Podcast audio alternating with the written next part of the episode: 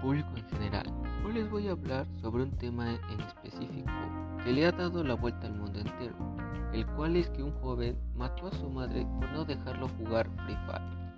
Según reportes de medios nacionales, este hecho ocurrió en la colonia Licinia de San Pedro Sula, Honduras, donde el agresor que lleva por nombre Larry Vargas Alvarado, un estudiante de ingeniería en gestión logística, que perdió el control y atacó a su madre luego de que le quitara el internet para que no jugara.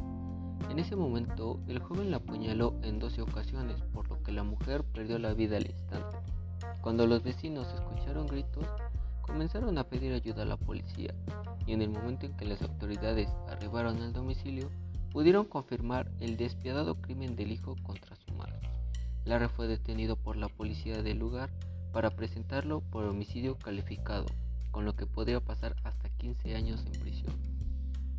Según estudios por la Asociación Estadounidense de Psicología, concluyó en 2015 que jugar videojuegos violentos podía aumentar la agresión y disminuir la empatía, mientras que un estudio hecho por el Hospital de Niños de Boston consideró que jugar videojuegos como Fortnite pueden causar trastornos similares a la de una adicción.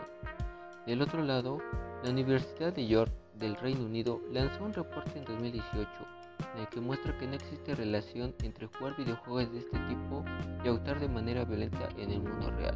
A la misma conclusión llegó un estudio de la Universidad de Oxford que fue realizada específicamente con participantes adolescentes, así como otros colegas de organismos universitarios de Florida o Las Vegas. Este tema en general tiene la siguiente incógnita. ¿Los videojuegos te hacen violento?